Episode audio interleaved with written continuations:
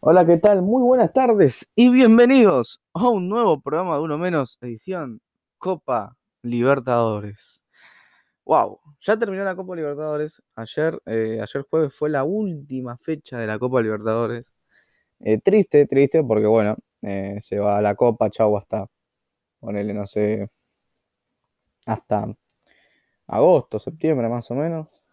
Este, mm, nada, eh, pero igual tenemos fútbol, tenemos fútbol, tenemos un montón de deportes, tenemos, tenemos eliminatorias la semana que viene, Copa América, Juegos Olímpicos, o sea, tenemos para entretenernos mientras no esté la Copa Libertadores.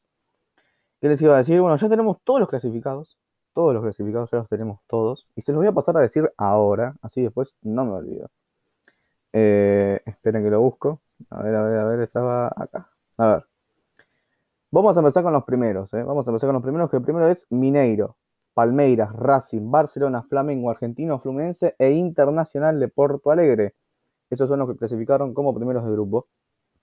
Y vamos con los que clasificaron segundo de grupo, que son Sao Paulo, Boca, Vélez, Cerro Porteño, Defensa y Justicia, River, Universidad Católica y Olimpia.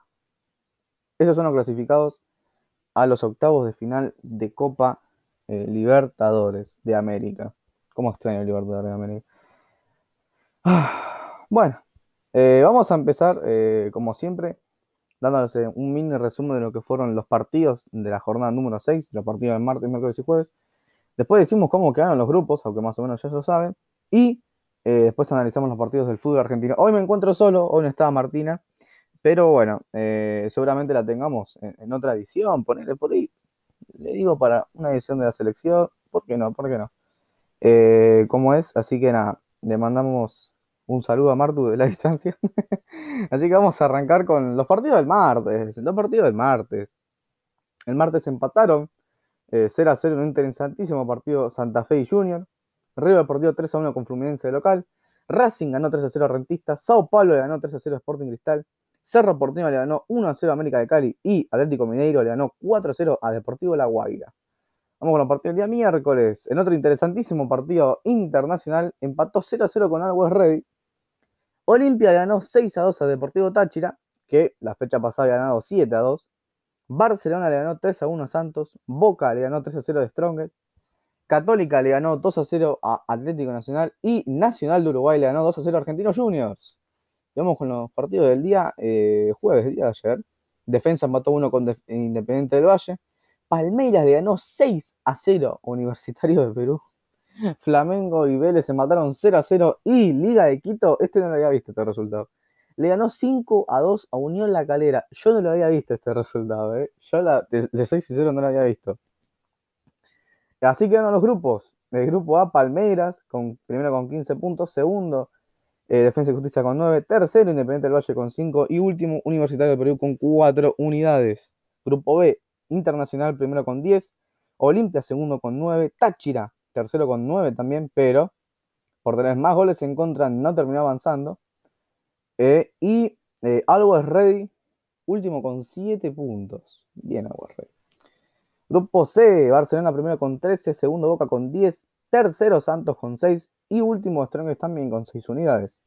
Grupo número D, primero Fluminense con 11, segundo River con 9, tercero Junior con 7 y último Independiente Santa Fe con 3 unidades. Los tres fueron empates.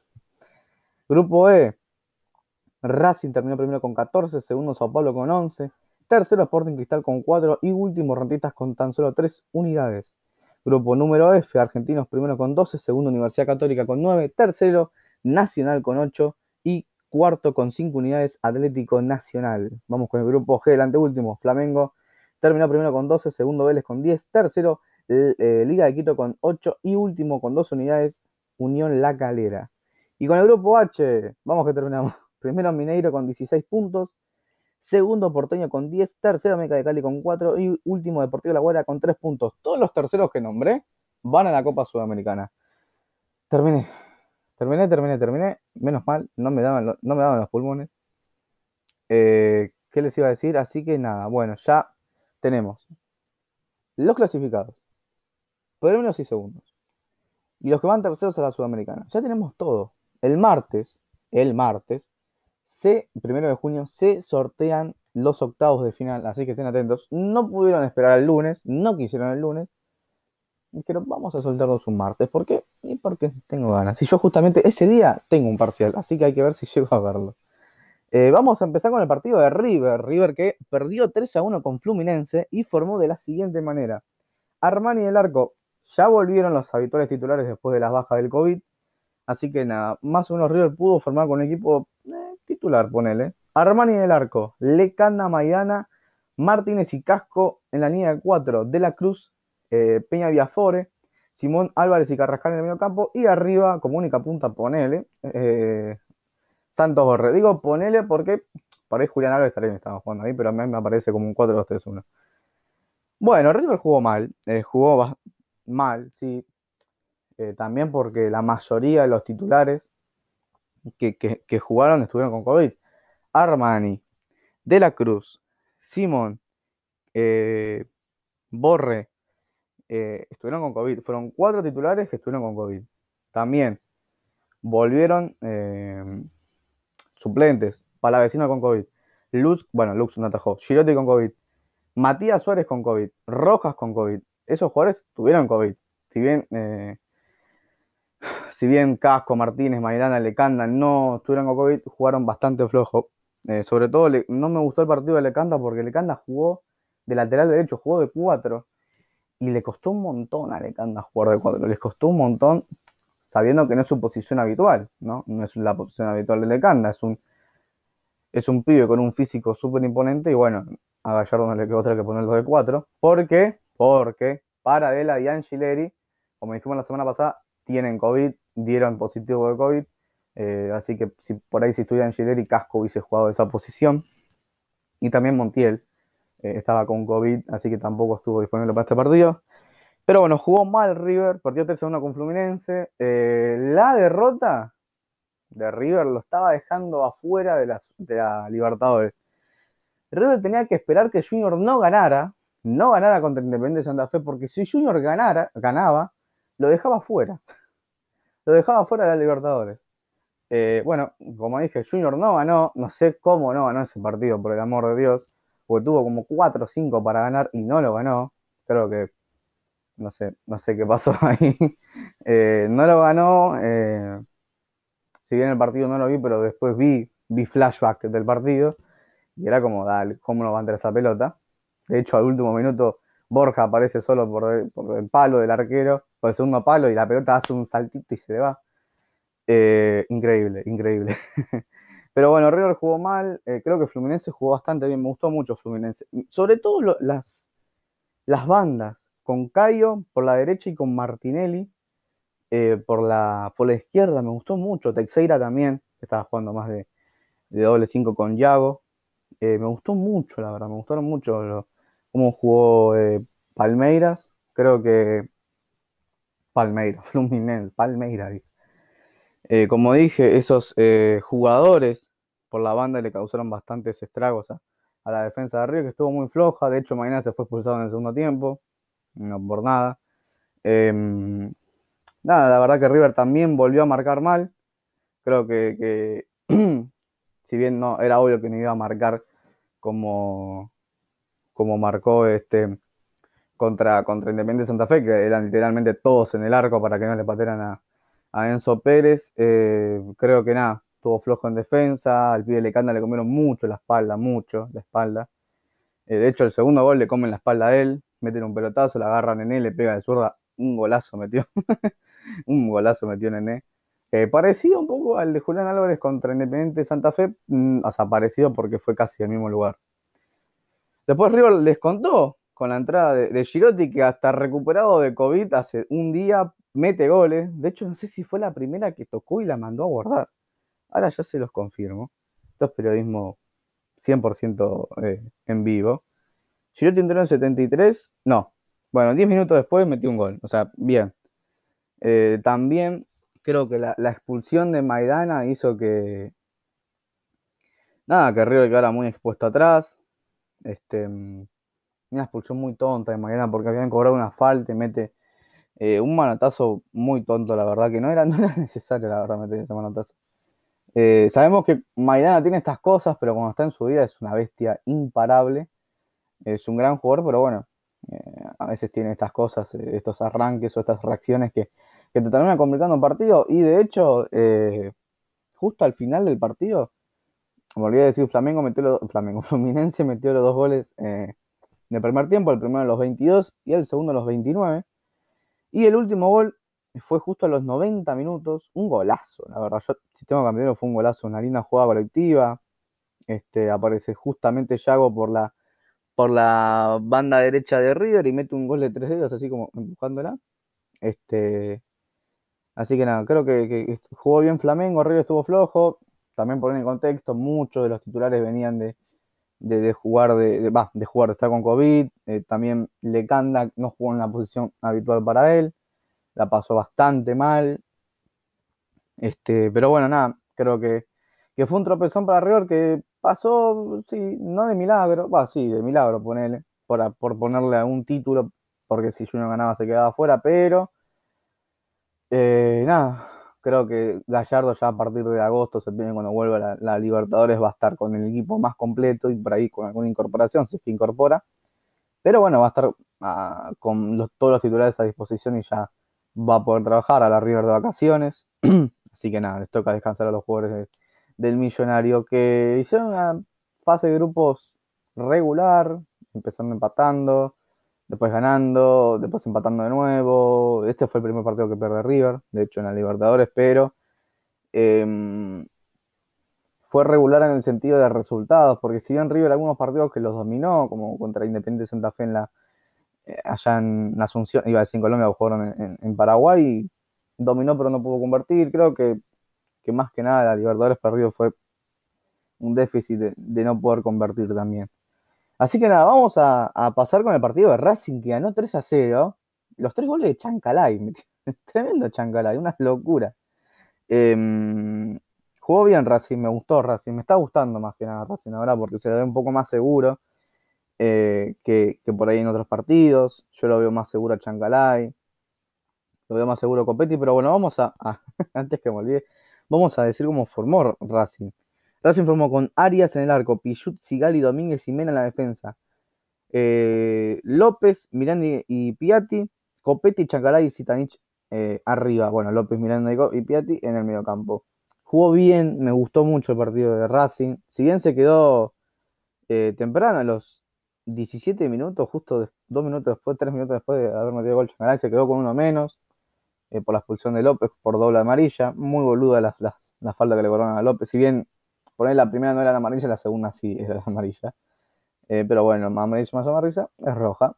Eh, jugó bien, me gustó Racing, me gustó mucho Copetti, más tirado un poco más a la banda y, corriendo y luchando como nos tienen acostumbrados. Es un gran, gran eh, delantero Copetti, que, es un gran delantero de apoyo, porque se, mata por la pelota, aparte de lo grande que es, lo pesado que es y lo rápido que es, eh, es muy difícil moverlo y es muy probable que termines perdiendo contra Copetti. Gran partido de Changalay, gran partido de Changalay, gran partido de Changalay. Hack trick, el primero de su carrera. Eh, claramente hay una evolución del Racing que jugó allá en, Uruguay contra Rentistas a este Racing que jugó contra Rentistas pero en Argentina.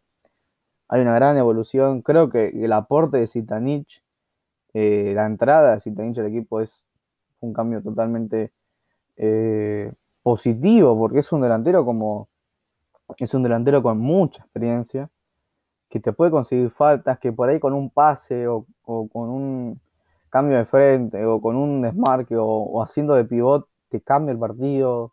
Eh, totalmente, me, encanta Zitanich. Eh, gran partido de Miranda también, no me quiero olvidar de Miranda, gran partido de Miranda. Bien los centrales, bien Arias, siempre bien Arias. Eh, ¿Qué les iba a decir? Me gustó mucho el partido de Racing. Bueno, como, lo vuelvo a decir, Changalá me, encantó. Creo que no es un partido consagratorio, pero sí es una de las figuras de Pizzi. Es una figura de Pizzi, cuestionado en su momento Changalay también como Pizzi, eh, y ahora creo que la gente ve lo que demuestra Changalay, y creo que también Racing fue, creo que por ahí si había gente que no, en Colombia no tenía esperanzas, está demostrando por qué está jugando en Racing, no es fácil jugar en Racing, no cualquiera llega a Racing. Em, el primer gol que hace es bastante parecido al que hace allá contra Cristal, bastante parecido. Eh, el segundo es un remate de afuera del área que el arquero no lo puede controlar. Ese fue en el segundo tiempo. Y el tercero que lo estoy viendo ahora es eh, literalmente agarrando mal parada. Eh, de hecho, el tercero viene de un penal. hay un penal a favor de Rentistas, lo ataja Arias, se queda con la pelota y sale el contragolpe de Racing, que termina, bueno, en una, en, el gol de Chancaray en el tercero. Así que nada, contento por Racing porque pudo eh, remontar bastante, bastante más. O sea, Racing remontó un comienzo flojo en la Libertadores. Eh, este comienzo flojo, empates. Eh, creo que le vino bien a Racing este eh, poder remontar, no solo en la Libertad, sino en el campeonato, encontrar un equipo. Yo creo que este equipo eh, no lo mueve nadie, no lo mueve nadie. Creo que llegó para quedarse este equipo. Puede ser que, que intercambio, que varíe López, el chico López es Julián López, pero después creo que este es el equipo titular de Racing. Me alegra que lo haya encontrado y que ahora no se lo cuestione tanto a Pirsi como, bueno, se lo cuestionaba en su llegada, en sus primeros partidos. Eh, creo que, bueno, nada, jugó bien Racing y, me alegro para que haya clasificado. Y más que nada primero. Más que nada primero.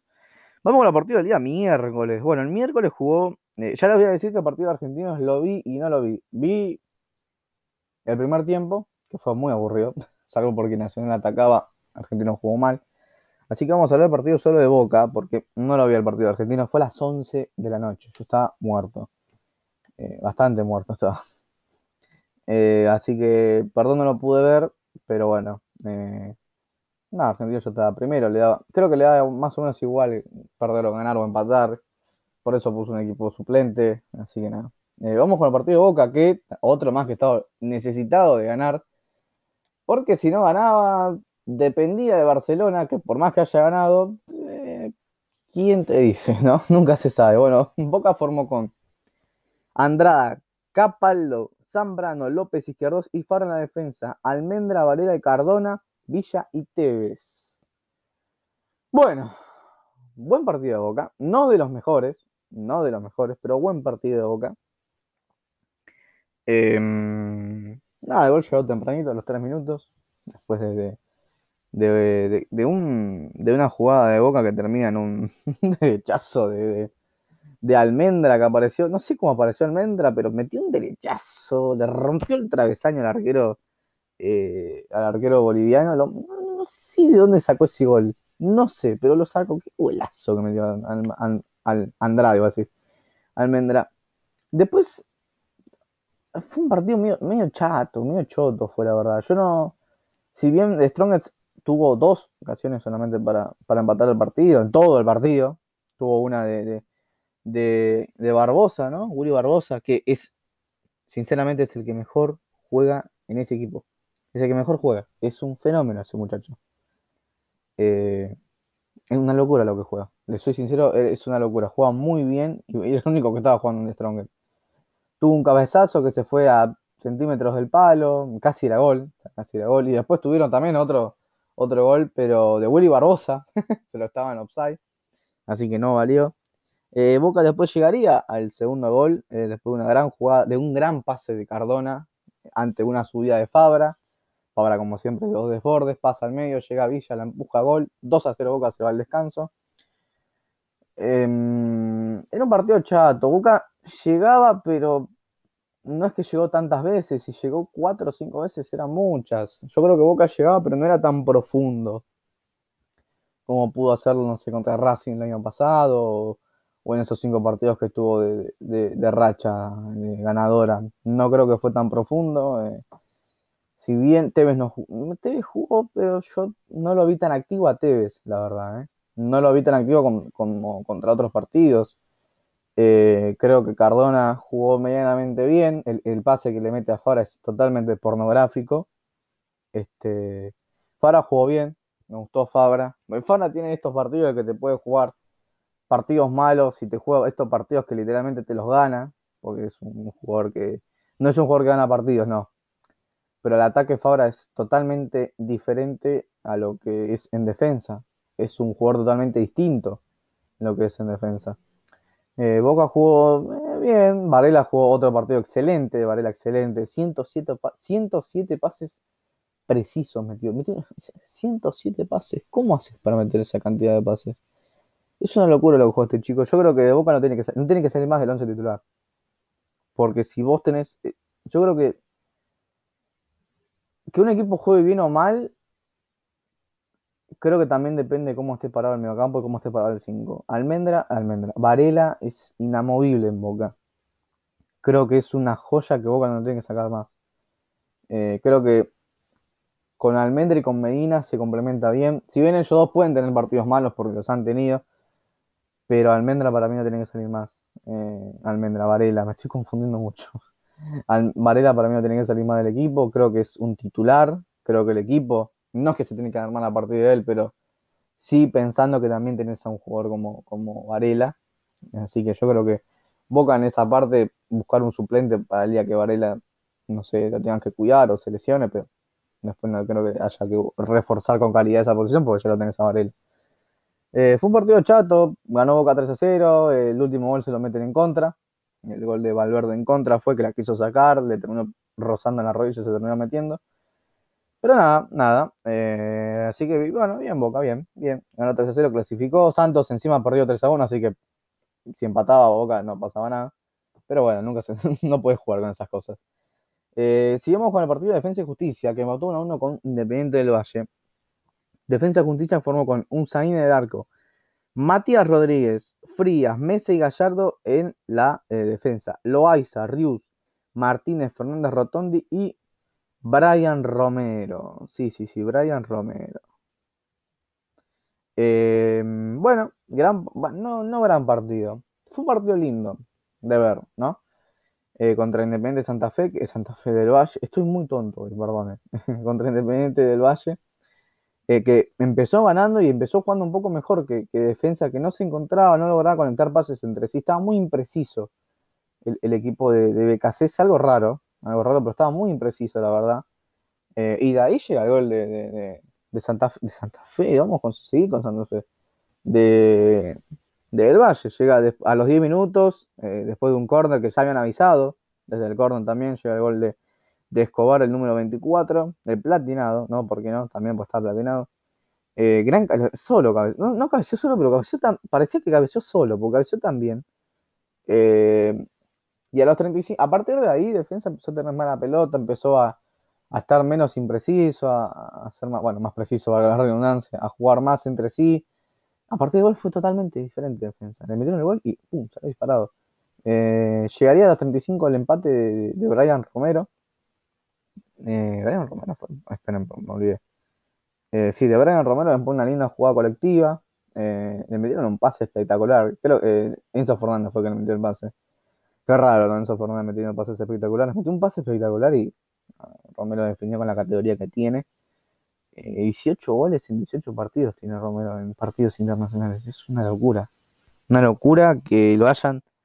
Pensar que, en Independiente no le dieron las oportunidades que están dando acá en defensa y lo está aprovechando bastante bien Brian Romero. Este, mm, nada, después del segundo tiempo, eh, eh, también un poco lo mismo, uno atacaba, dejaba de atacar y empezó a atacar el otro, imprecisiones, eh, también defensa creo que le da un poco igual porque ya está clasificado. imagínense que Independiente del Valle estaba último en ese partido, logró un empate y pasó a ser tercero. nada. Este, le cobraron un penal, Independiente del Valle,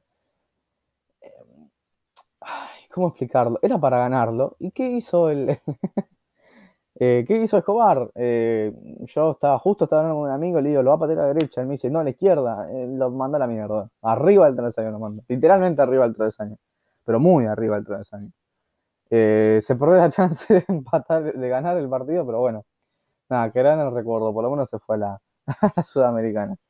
Así que nada, gran empate de defensa que ya está clasificado, no le cambiaba mucho, la verdad, empatar o perder o ganar, pero bueno, siempre está bueno terminar con una victoria. Y vamos con, el partido de Vélez, Vélez que formó contra Flamengo, un 0 a 0, que formó con Hoyos en el arco, Guidara, De los Santos, Janetti, Ortega en la defensa, Mancuello, Cáceres, Bouzat, Almada, Hanson en el medio campo y Lucero en la delantera. Bueno, 0 a 0 este partido. Fue extremadamente parejo. Extremadamente parejo.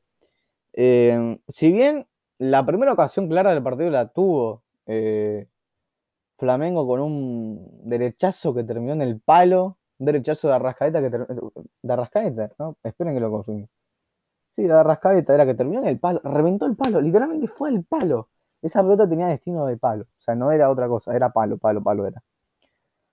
Eh, pegó en el palo, después avisó Vélez, estaba para hacer gol, tuvo como tres chances para hacer un gol, no pudo. Avisó Flamengo, también chances para hacer gol, no pudo. Fue muy, extremadamente muy parejo, como fue el primer partido, que fue parejo. Que por más que lo haya ganado el Flamengo en 3 a 2, en algunos tramos eh, jugó mal Flamengo y Vélez no pudo, aprovechar esas oportunidades, pero bueno, acá estuvo muy parejo los dos. En un momento, eh, bueno, se fue expulsado Ortega de Vélez eh, así que no podrá jugar los octavos, va, el primer partido de octavo de final, no lo podrá jugar. Em, no, un partido parejo, un partido que, imagínense, salió 0 a 0. se estaban jugando quién quedaba primero, quién quedaba segundo. Si Vélez ganaba, pasaba a ser primero. Si Vélez perdía, va, si Vélez empataba o perdía, era segundo. Eh, tampoco les cambiaba mucho a, ellos este, ganar o perder o empatar. Lo único que cambiaba era en la posición en la que iban a quedar. Pero bueno, siempre está bueno terminar primero, ¿no? Eh, eh, un partido normal, va, peleado, qué sé yo. Eh, no puedo hablar mucho del partido, fue un partido, como digo, peleado, muy trabado, en mitad de campo, más que nada. Si bien tuvieron oportunidades para meter goles, no las supieron aprovechar y bueno, nada, eso fue el partido, literalmente. No, no se perdieron de mucho.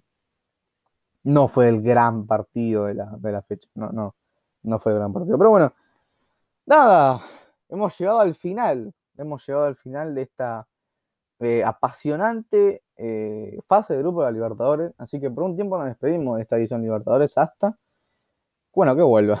Seguramente, igual es muy probable que, el martes me eh, haga como este mini break, va, mini break, me, haga un programa de edición Libertadores para formarles como, informarles cómo quedaron los, los, los emparejamientos de octavo de final. y ese sí por ahí sea el último programa, por ahí no, porque lo publico en Instagram. No se sabe nunca cómo voy a hacer. Eh, así que nada, gente.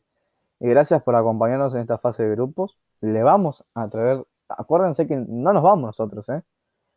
El, lunes, no, el martes, mejor dicho. El martes, nosotros tenemos una cita. Sí, esa cita es.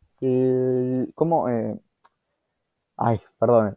tenemos una cita nosotros el martes les voy a traer el análisis y resumen de las semifinales de la Copa de la Liga que se juegan este lunes 31. Boca juega a las 3 e Independiente Colón juegan a las 7 de la tarde. Bueno, juega Boca Racing a las 3 y e Independiente Colón a las 7 de la tarde. Así que el martes a la tarde termino de cursar, grabo, lo subo. Y ahí tienen lo que sería el, este, el resumen y análisis de esa semifinal de la Copa de la Liga. Y el viernes les traemos, les traigo, también, ¿por qué no? ¿Por qué no? El resultado, el análisis, el resumen de la final de la Copa de la Liga, que no se sabe quién será.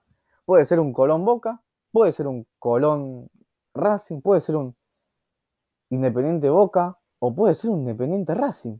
¿Quién sabe? Ojalá, ¿por qué no? Independiente Racing. Se termina el universo, ¿eh? Si no nos morimos con Boca, y River en la Libertadores, no nos va a pasar nada con Independiente Racing, ¿eh? hay que ver, hay que ver. Así que nada, eh, no nos vamos a ir, vamos a seguir con la Copa, bueno, con las eliminatorias de, la, para el Mundial del 2022 de Qatar, eh, que bueno, juegan esta semana, Argentina juega esta semana, juega el 3 y después juega el 8, y también vamos a traer todo lo que es la Copa América que se celebra acá en Argentina. Esperemos que la ganemos, la puta madre. Así que nada, gente, nos vemos eh, la semana que viene. Les mando un abrazo y cuídense.